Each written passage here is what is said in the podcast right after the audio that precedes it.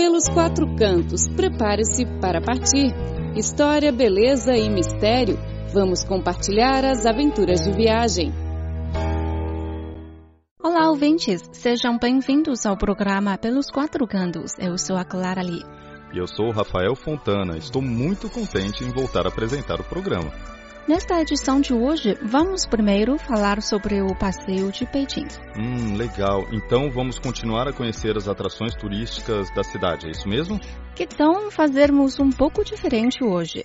Rafa, você deve conhecer o Michael Phelps, né? Claro, Michael Phelps é o famoso nadador americano, hum. atleta recordista em medalhas de ouro nos Jogos Olímpicos. Isso, ele teve muito destaque aqui na China. Gerou uma grande discussão. Ah, é? Ah, porque ele ganhou cinco medalhas de ouro nos Jogos Olímpicos do Rio de Janeiro? Não apenas por causa disso. Tem uma foto dele mostrando suas costas para a câmera e pessoas notaram que nas costas tinham muitas marcas redondas e vermelhas. Para os chineses, isso é muito familiar. São marcas de cupping, um modo que os tradicionais médicos chineses usam para aliviar a dor nos músculos. Ah, sim, sim, é verdade. Eu me lembro daquela foto. Uhum. Na realidade, muitos atletas estrangeiros usam cupping e acupuntura para aliviar a dor nos músculos, incluindo os jogadores de basquete da NBA dos Estados Unidos. E no Brasil, o mestre chinês de acupuntura, Dr. Song Nanhua, ganhou o prêmio do Conselho Regional de Medicina em Brasília. Uau, essa é uma grande honra no Brasil. Uhum. Então, no programa de hoje, vamos conhecer e experimentar a medicina tradicional da China em Beijing. A medicina tradicional chinesa teve origem ao longo do Rio Amarelo. Ela formou a sua estrutura acadêmica há muito tempo. Ao longo dos séculos, passou por muitas inovações em diferentes dinastias. Verdade, a medicina chinesa já se tornou um novo cartão postal de Beijing. Atualmente existem na cidade mais de 20 hospitais especializados nessa área e 29 centros piloto de turismo desse gênero. Claro, tem também as marcas muito conhecidas de medicina tradicional chinesa, como Tongren-tang, Henian-tang e Yong'an-tang. Os turistas, especialmente os amigos estrangeiros, podem experimentar os métodos da medicina tradicional chinesa durante a viagem a Beijing. De fato, a capital chinesa começou a explorar novos tipos de turismo envolvendo a medicina tradicional chinesa. Atualmente, a cidade oferece 30 roteiros turísticos do segmento saúde. Os turistas podem escolher as terapias que querem experimentar, até mesmo fazer consultas com o médico para encontrar um tratamento adequado para a doença. A acupuntura sofreu reformas importantes na dinastia Song, impulsionadas principalmente pelo médico Wang Weiyi. Ele publicou o livro Acupuntura e os Bondos do Corpo Humano. O médico também mudou duas estátuas em bronze do corpo humano, a fim de ensinar aos seus alunos as técnicas da acupuntura. Assim, ele pôde acelerar o desenvolvimento das técnicas. E no século XX, Mao Tse-tung oficializou o ensino da medicina chinesa nas universidades, além da sua divulgação por toda a China. Com isso, surgiram muitas universidades e hospitais para a prática da medicina chinesa, considerada naquele momento um recurso valioso e, ao mesmo tempo, acessível para a saúde pública. O diagnóstico na medicina tradicional chinesa é a herança deixada pelos antigos médicos chineses.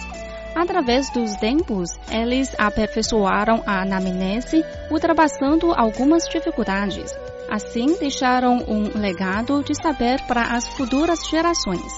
O diagnóstico da medicina chinesa, embora seja aparentemente simples, é muito eficaz. As observações feitas pelos especialistas incluem observar, ouvir, perguntar, tocar e até cheirar a pessoa. O diagnóstico prioriza a observação da língua e o exame do pulso, uma prática que leva alguns anos para ser completamente dominada pelo especialista da área, mas quando dominada, fornece informações preciosas e exatas sobre a condição de saúde do paciente.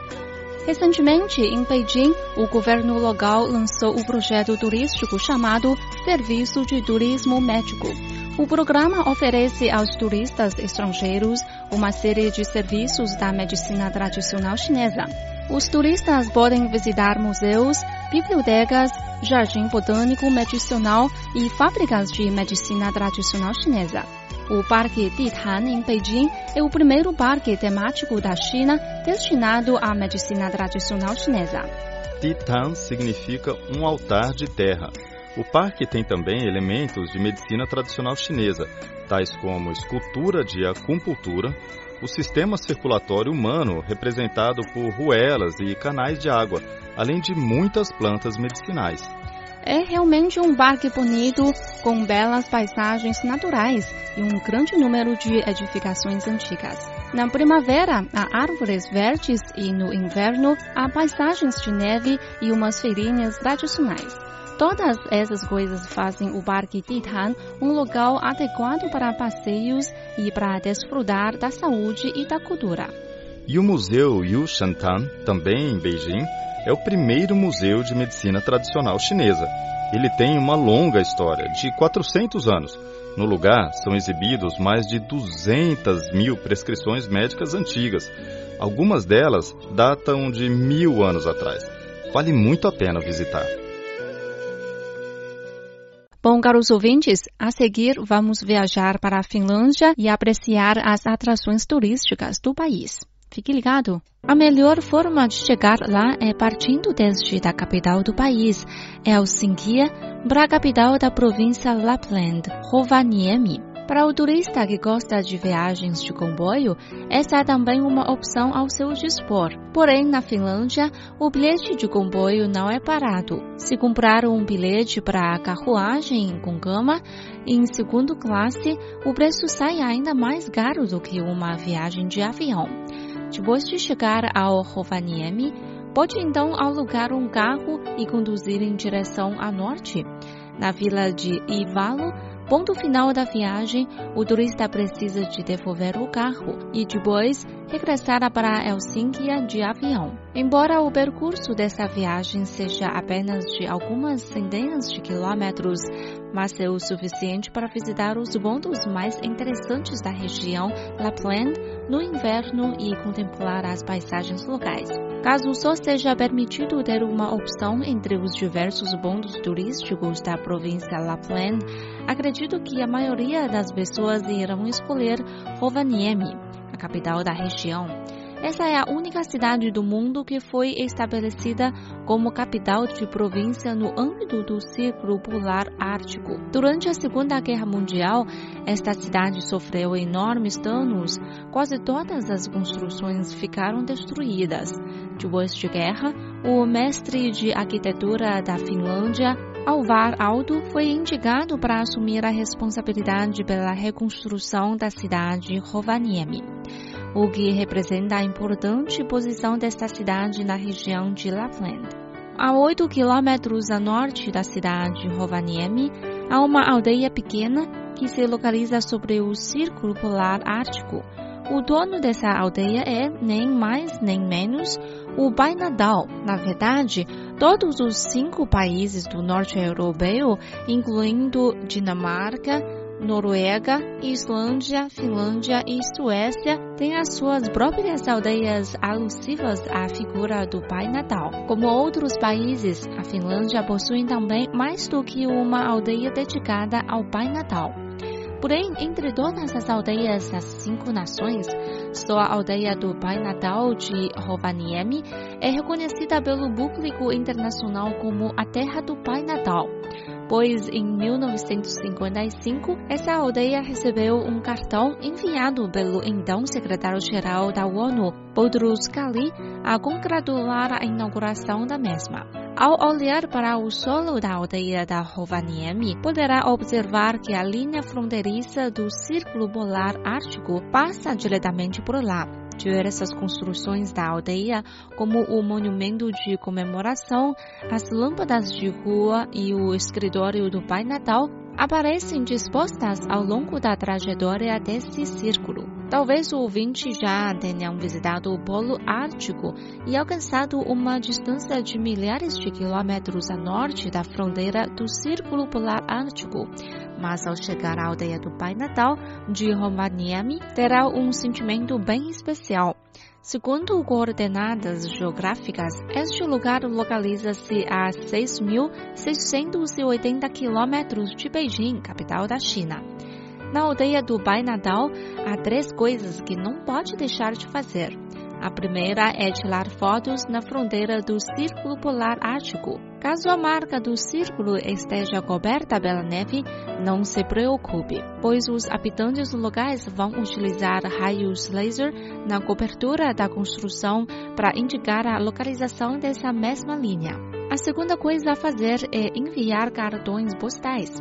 Todos os cartões postais enviados para o exterior levam um carimbo postal comemorativo da aldeia do Pai Natal. Se os seus amigos ou parentes recebam cartões enviados por você, acredito que esses serão prendas muito valiosas para eles e resultarão em momentos significativos para a memória de todos. A última coisa, e não menos importante, é tirar fotos com o Pai Natal. Acredito que tanto adultos como crianças não quererão perder essa oportunidade. Embora o preço para tirar fotos com o Pai Natal tenha aumentado ao longo dos últimos anos, ainda há muitos turistas que aguardam muito tempo na fila para ver de perto esse velho amigo. Segundo informações, anualmente a Finlândia realiza concursos públicos para selecionar alguns membros como o Pai Natal para trabalhar na aldeia de Rovaniemi durante o inverno. Depois de visitar a aldeia do Pai Natal, vamos para a segunda estação da viagem de hoje, o centro de férias de Levi. Na Finlândia, Levi não significa a famosa marca de jeans, mas o maior centro de férias do país.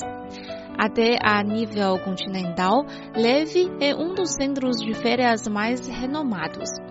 Para facilitar a vida dos passageiros que pretendem passar férias em Levi, algumas empresas aéreas da Europa disponibilizam voos especiais no inverno para o aeroporto Kitila, que se localiza perto de Levi.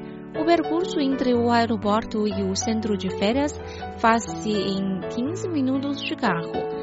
Para a empresa aérea da Finlândia, há voos que partem de Helsínquia em direção ao centro de férias todos os dias. Partindo de Rovaniemi, de carro para Leve, a distância é de 170 quilômetros e três horas chegam para concluir esse percurso. No centro de férias de Leve, há um espaço bem moderno para a prática de esqui. O turista só precisa de preencher os dados pessoais no computador na primeira visita. Esses dados serão então arquivados no sistema de registro. A maioria dos finlandeses costumam fazer esqui em leve com seu próprio equipamento. Para os turistas estrangeiros, existe equipamento disponível para alugar no centro de serviços. O turista pode encontrar equipamento e fatos à medida da sua altura, peso, calçado adequado e conforme o nível de técnica.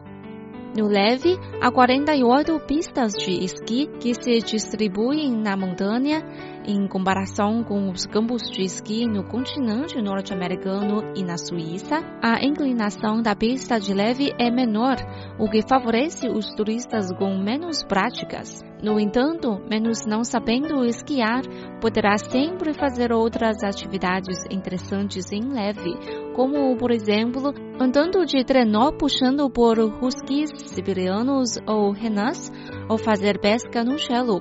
Ao falar de trenós, aproveito para lhe apresentar o Parque Husky, que se situa em Congas, uma aldeia a 10 minutos de carro para quem parte do leve. O dono deste parque é um idoso de caráter ainda muito enérgico, chamando Reiji Kaskelainen. Nessa região há diversos animais, incluindo gais, renas, robosas do Polo Ártico e lobos de Sibéria. Reiju é um idoso que ganhou por várias vezes a corrida de trenó na Finlândia. Reiju já participa nesta competição desde há 30 anos. O Parque Husky tem o seu nome devido ao Husky siberiano. A existência desta raça na Sibéria remonta a quase dois mil anos, quando foram especialmente desenvolvidos para puxar trenós em condições extremas. Bom, caro ouvinte, o programa de hoje fica por aqui. Muito obrigada pela sua companhia desse lado. Temos encontro marcado na próxima semana. Até lá, tchau, tchau.